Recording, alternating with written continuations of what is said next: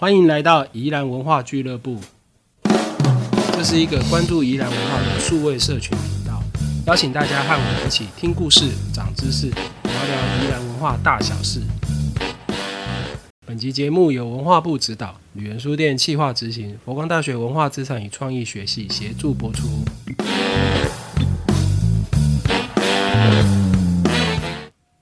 欢迎大家来到宜兰文化俱乐部，我是旅人书店的四九。我们接下来会用两集的形式哈来谈老县长林才天。我们会谈林才天的原因是因为哦，先前我们在谈宜兰中山公园献果杯的时候，呃，这位林才天老县长哦，他很喜欢献果杯的造型，所以他当时呃就找头城的师傅来看哦，希望他自己家族的祖坟哦也能够用这种形式来翻修。那我们今天现场除了我跟旅人书店的制作团队以外，呃，同样还有佛光大学文化资产与创意学系的蔡明志蔡老师。我们请蔡老师跟大家打声招呼。哎，大家好，好，欢迎蔡老师哈。那接下来我们就请蔡老师呃为我们介绍呃林才天呃林老县长。好，今天我们为什么会谈林才天呢？刚才主持人有讲过哈，其实宜兰县有两个古迹哈，长得几乎是一模一样。那一个是我们之前有谈过，就是在宜兰公园里面的献果碑，好。那另外一个呢，就是在南洋博物馆园区里面有一个宜兰县定古迹，哈，就叫林朝祖宗之墓，好。那林朝祖宗之墓呢，其实就是宜兰县的老县长，哈，也是我们宜兰县的第四任的县长林才天的家族墓，哈。那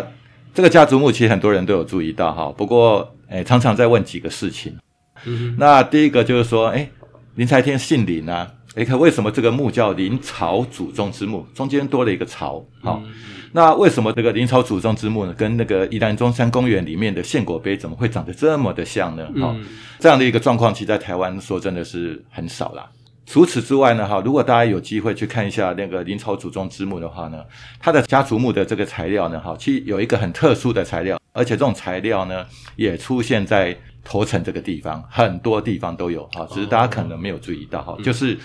一种那个中高压的绝缘艾子，好，我们讲那个绝缘体啊，好，陶瓷的绝缘体，好，那这种陶瓷的绝缘体跟他们家的产业，好，然后跟诶我们现在所谓的那个南洋技术学院，它的前身复兴工专有一个陶瓷工程科的设立，好，其实都是有关系的哈，所以其实那个林才天。他除了是宜兰地方政治上非常重要的一个人物之外，他也跟宜兰的产业史，甚至于跟宜兰很多的历史空间，就我们所谓的古迹历史建筑都有关系。哈，所以我们这一集这个部分呢，主要就是来谈一下林才天这个人，哈，他在政治对于地方的影响。那主导林呃林朝祖宗之墓的啊这个新建者，当然就是林才天了。哈，因为这个墓哈大概是一九七二年的时候所建的。那林才天这个人呢，哈，他其实在日本时代的时候，哈，他虽然有跨足政治，哈，可是范围主要都比较局限在这个头城地区啦。可是战后呢，哈，他开始去选议员，哈，然后所以他后来就历任的诶议员、议长，然后到最后成为我们宜兰的第四位的这个民选县长。所以呢，其实他战后从头城呢开始跨足到全宜兰县的地方政治。可能大家对于卢转祥啊、陈进东啊等等这些老县长，后来的陈定南几位。大家都比较熟悉哈，可对于林才天呢，其实诶了解的比较少哈。那可是他其实蛮重要的，所以想说，诶，我们这两集就来谈一下林才天老县长这个人跟他的贡献。好，那林才天哈，他是在诶日本时代哈，一九零三年的时候出生在头城小金面这个地方哈。那因为他在出生的时候呢，哈，他的生母难产，还好那时候来医治的，我们讲所谓的汉医或是中医林应奎呢，哈。那成功的救了他的母亲跟他哈，那后来因为林应奎他本来有一个小孩，后来就死掉了，好，所以他就没有小孩。林才天的生父就允诺这个林应奎呢，让他领养林才天，哈，所以林才天其实出生没有几天呢，哈，他就由林应奎好来那个领养，哈。那比较特殊的就是我们宜兰县早期的几位县长，哈，其实都是养子，哈。除了林才天之外呢，哈，包括卢转祥、陈进东，哈，其实也都是养子，啊，这是比较特殊的状况，哈。为什么林家的祖先牌位，或是说我们看到这个坟墓的墓碑，哈，为什么叫林朝祖宗之墓？为什么是林跟朝合姓？好，其实主要就是因为，诶，他的养父的祖先呢，哈，是入赘朝氏，哈，所以才会用那个林朝合姓这样的一种状况，好，好。那林一奎呢？哈，他本来是在礁溪财尾出生哈，就是在佛光大学山脚下这个地方哈，财尾这个地方啊，很接近这个乌沙宫廷那个地方哈。那从小跟父亲呢哈就学四书五经，然后呢后来就到他的外婆家哈，在住在二层二围那一带哈，然后修习这个汉学，同时也有去学习这个我们所谓的汉医，好，就我们所谓的中医好。那二十岁的时候娶了老婆之后呢，生了一个小孩，而且呢，这时候就搬到头城老街上面去了，啊，然后去担任那个医生，啊，就我们所谓的汉医啦，哈。除此之外呢，哈，那林一奎也是在头城一个很有名的软堂，哈，头城最有名的两个软堂，哈，一个就是唤醒堂，好，那跟卢转祥很有关系，好，他们的家族很有关系。那另外一个就是庆安堂，所以那个。林应奎呢，哈，他也在头城这个庆安堂呢担任这个门生了，哈。后来也影响了林才天，哈，在他养父过世之后呢，哈，那他也接续他养父在庆安堂门生的这个位置，而且呢，非常长的时间也担任这个庆安堂的堂主，哈。所以这也是在头城地区两个跟软堂有关系的重要政治人物，哈。那软糖的部分，我们之后有机会再来跟各位分享。好，那所以那个像唤醒堂就是跟卢转祥很有关系，那清安堂就跟林才天呢非常的有关系。好，好，那这个林才天呢，哈，一九零三年出生，哈，那一九零九年呢，他就进到这个头围工学校，哈，就我们现在的头城国小，啊，头城国小最近也要应该一百二十周年了，哈，这样依然最老的几个小学之一，哈。那他一九零九年入头尾工学校读书，好，然后一九一五年毕业之后呢，在一九一八年的时候哈，他就开始进入到这个诶头尾工学校当雇员。对，也蛮早的，因为这样时间推起来，十十五岁就 对对对对十五岁就在学校。不过雇员有时候我们现在用现在的话语就是约聘雇的啊，约聘雇好，所以还不是老师啊啊。那他到一九二二年的时候呢，哈，直接大概就十九二十岁了。其实有点像，诶，可能资深的那个听众哈，比较熟悉的哈，就是以前有师专啊，啊，类似师专那个样子啊，哈，那毕业就去当老师这样子。那所以他在一九二二年到一九二八年之间，先后呢进到大古工学校哈，大古工学校就是大西国小，好，现在大西国小，还有那个头尾工学校就头城国小哈，然后到这两个学校呢去担任老师。所以可见他当时哈应该是成绩非常好哈，所以才有可能哈台湾人哈，然后其实他只念完这个工学校，后来就被邀聘去当这个教员哈老师哈，所以其实是非常不容易的。对对对。可他后来就辞掉这个老师啊，然后呢就进入到我们现在很熟悉叫头城农会去当一个那时候叫专务理事啊，专务理事用我们现在的话来讲就是农会的总干事。好，这是在整个农会系统里面最重要的，真正在执行事务一个重点的人物。嗯好，这个我们等一下在林财天的产业参与的时候，我们再跟大家做一点报告。好，那除此之外呢？哈，他日本是在担任过这个头围庄的协议会员，哈，就是有点像我们现在的诶头城证明代表会的代表这样子。所以说起来，林才天真的是从小就非常能力备受肯定，就是十五六岁就可以在学校开始工作，然后二十五岁就可以做到农会的总干事。对对对，这这真的是很厉害。对对对对。那到了战后的哈，他还当过第二任的头围乡长，那时候还不是头城镇，叫头围乡，还是乡。对对对，其实头城镇是在他的任内升格为镇。好，然后他也跟水利会有关系。不过这个部分哈，就是说，诶，那我们就直接来谈他在政治上的参与，好了哈。我们先谈他日本时代的时候的参与哈。那他其实一九二五年的时候呢，就被选为叫做头围青年会的会长，好。那这个青年会其实当时候在日本时期啊，在一九二五年前后呢，哈，在全台湾各地都有设立哈。这个跟台湾青年杂志的发刊创刊是有关系的，嗯，好，所以也带动了台湾的所谓的非武装抗日的这个风潮，也跟后来的台湾文化协会其实都很有关系，嗯，好，所以那时候头为青年会，它成立的目的是为了激发民族意识。然后另外一个可能现在大家比较不习惯听到的哈，叫做提倡三民主义啊，了解祖国情形而努力。因为那时候他们就还是认为台湾是从中国中国那边过来的，好，那那个时候当然他们对于大陆那边的讯息也很清楚了，好，所以都知道那时候已经有中华民国了，嗯，好，所以他们认为中华民国那边是祖国，哈，所以应该去多认识这样子，哈。那甚至于呢，哈，他还研读日文版的三民主义啊，这个。很特别的哈，在一九四零年的时候哈，他还跟台北州申请了，就是要出国啊，所以他就到朝鲜啊，到满洲，他也到中国华北一带啊去考察哈。所以回来之后呢，他更加坚定要去推行所谓的民主思想跟抗日的这个决心。所以他四零呃，那时候去朝鲜、满洲跟华北，其实那个时候应该算是日本的。诶，就是其实都已经被日本人占领了，啊，对对对，所以去的时候会比较方便一点，算国内的，对对对，算国内，算国内。好，除此之外呢，他在一九三零年开始，哈，那他就被选为官派的托伪装协议会员，好，可是这种官派的协议会员，大家都知道是傀儡嘛，好。所以，一九三六年的时候开始有民选的协议会员的时候呢，那林才天就跟他的老大哥哈，就卢转祥呢哈，两个就辞掉官派的证明代表，然后去民选，好去参加选举，好，然后都获得当选。所以呢，这个是林才天在日本时代对于政治的参与哈，可比较局限在头城的这个区域就对了哈。那到了战后呢哈，当然国民政府就准备要接收台湾了哈。那我们前面也提到，就是说林才天其实那时候对于新成立的中华民国非常的敬仰、向往，然后向往，对对对对。所以那时候战后呢，哈，那卢展祥跟林才天呢，哈，就倡议去组一个叫台湾光复筹备委员会，嗯啊，那他们两个分别都成为正副会长这样子啊。那到一九四七年的时候呢，林才天就被推荐选为这个头尾乡长。然后在他任内呢，他就证明为头城乡，好，然后推动一九四八年头城升格为头城镇。那因为他的一些经历啦，战后呢，其实他有一个好朋友，在中国国民党哈是蛮有名的，叫李友山。好，李友山跟他是还蛮好的。好，哪个老师是哪个友哪个？哎，那个一二三的三哈朋友的友啊，李友山。嘿，所以他也受李友山的推荐，好，然后就进入到中国国民党。嗯嗯。好。所以等于是在宜兰县算是非常早哈，以日治时期的台湾人哈，然后在战后很快就进入到这个国民党去的，嗯，好，所以非常的受到国民党器重。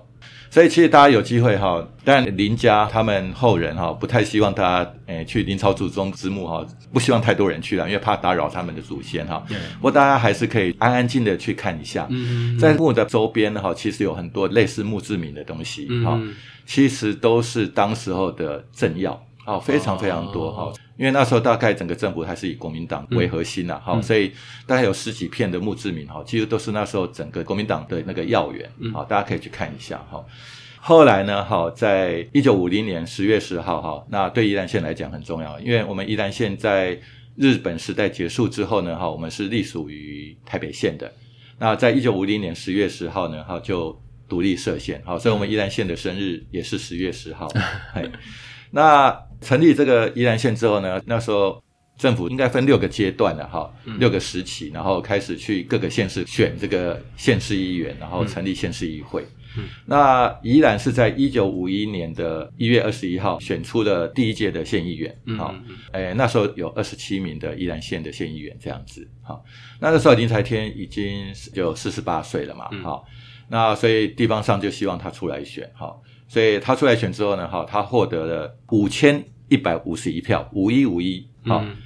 大家觉得这个票数好像不多，可是因为那时候宜兰县人也不多啦，哈，他这个票数是当选的二十七名议员里面最高票，哦，所以可见其实是非常受到肯定的。而且是跨头层以外的，对对对，肯定哦，对对对对，五千多票非常不得了啊！现在我们在宜兰要拿五千多票，应该也不太容易。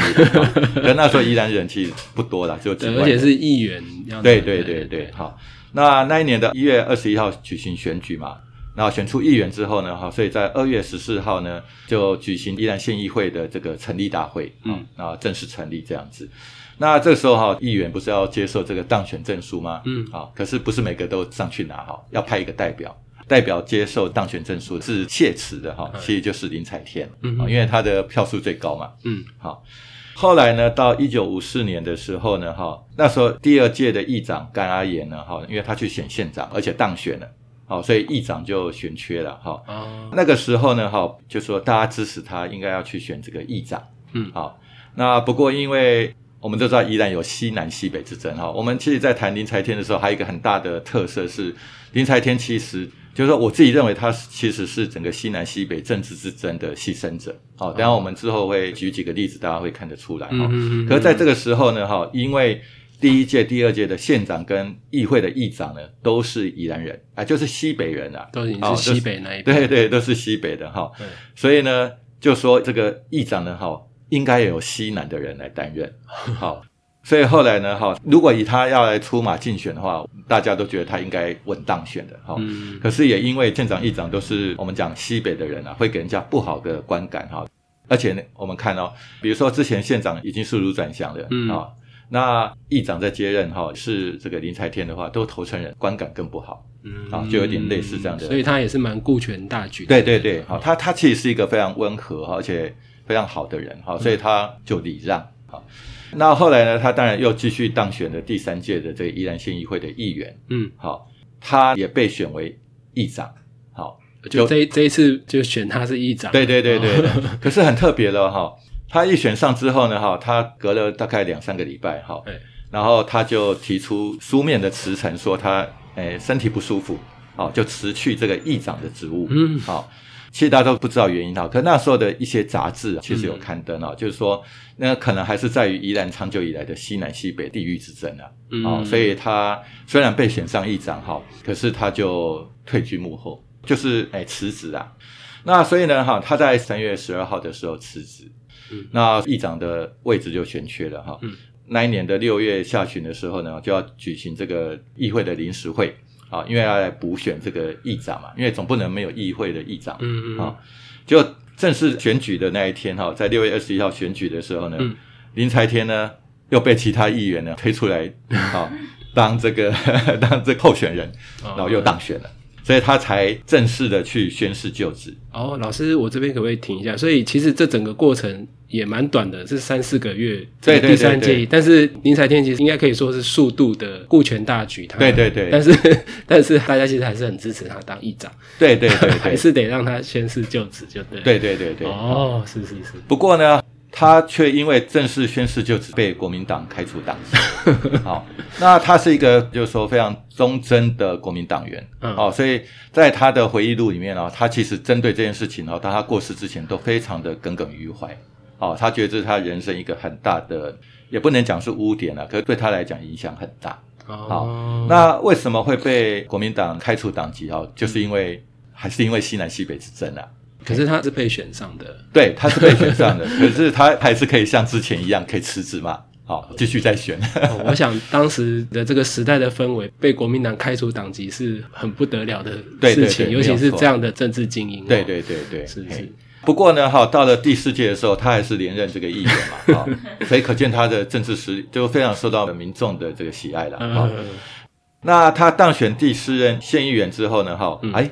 又要选议长啦，啊对不对？可这次的状况是完全不同的，哈、嗯因为这次呢，哈，国民党呢就推哎林才天出来选议长，就这次反而是由国民党来推，好、所以其实，在要选这次议长之前呢，林才天还特别去跟国民党的高层请示，好、我可以选吗？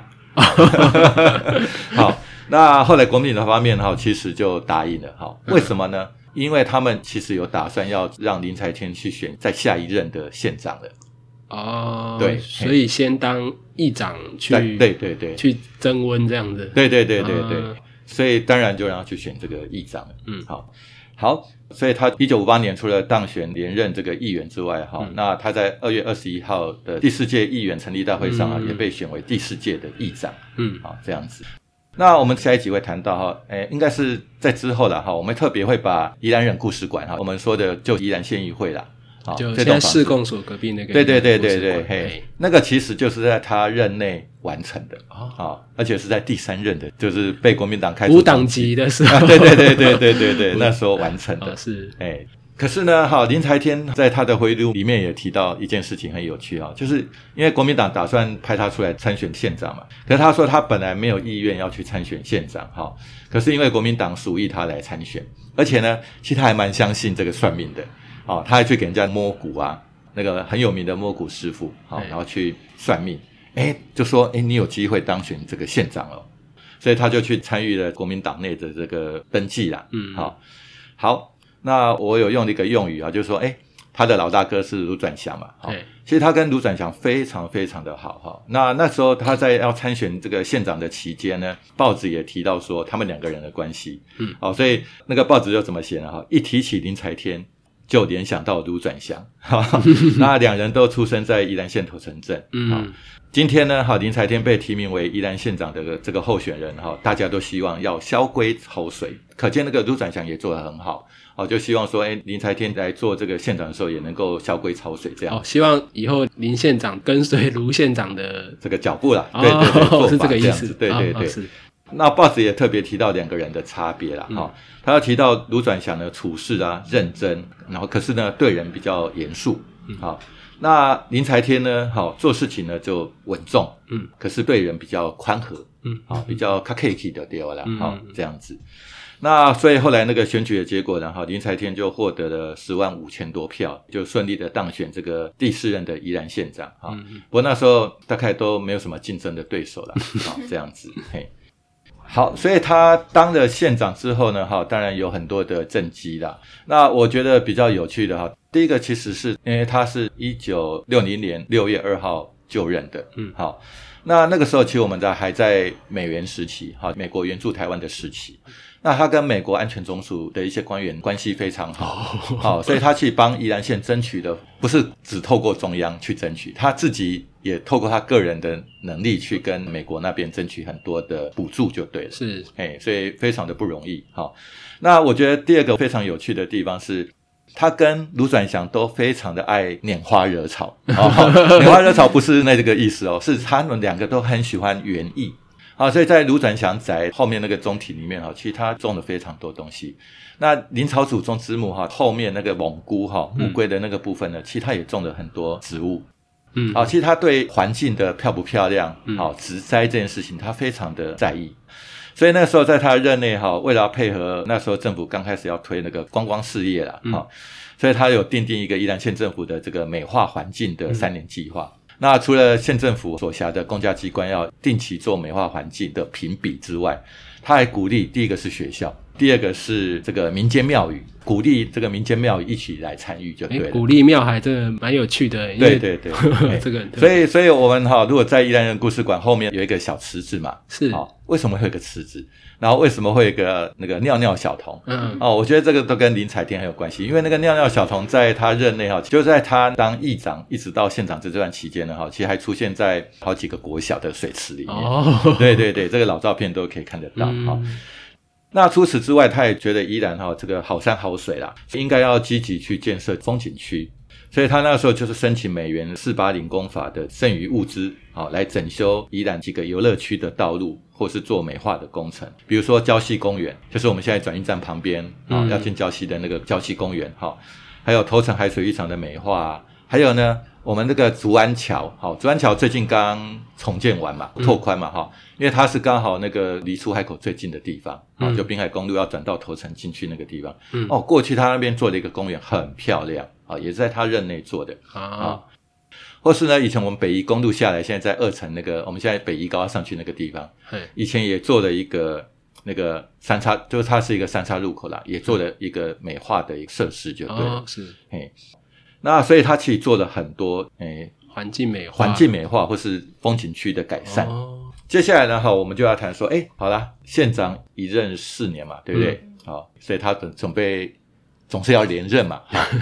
那所以他想要来选第五届的县长。嗯，不过呢，这时候又来西南西北了，嗯。好、而且呢，哈，这个时候的议长呢是陈进东老县长啊、嗯。我们知道陈进东县长可以算东山人，也可以算罗东人，嘿，西南啊，哈，对，就是西南的。所以你看，他当县长的时候，他是西北人嘛，嗯，那议长是陈进东，他是西南人，所以有平衡嘛，对不对？嗯好，可是呢，陈进东想选县长。嗯，好，所以陈进东哈在要参选之前的一场会议里面呢，他就就在议会里面哦，嘿，好，他提出一个临时动议，嘿，他要求林才天放弃，就是要跟他一起共同宣布要放弃参选第五届的宜兰县长。陈进东提的理由呢，就是说第一届到第四届的县长呢都是西北人，还没有西南的人来当过哦，哦。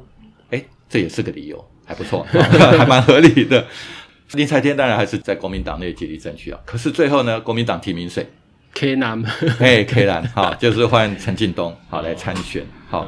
所以那时候他其实还蛮难过的，因为毕竟要连任，本来就合情合理。对对对，在当年来讲是应该是必然的啦。对啊，不过因为国民党那时候，因为这些政治精英多少他们其实过去都有培养，而且都很重用哈，所以我们其实都知道这种政党政治啊，哈，就是你没有一个地方首长的职位之后，其实他们还是会安排你到其他地方去啊。所以后来林才天因为就没办法选县长嘛，哈。所以后来国民党就安排他去中心职业，啊，就我们现在中心文创哈，这个中心职场的这个董事，啊，当了十二年。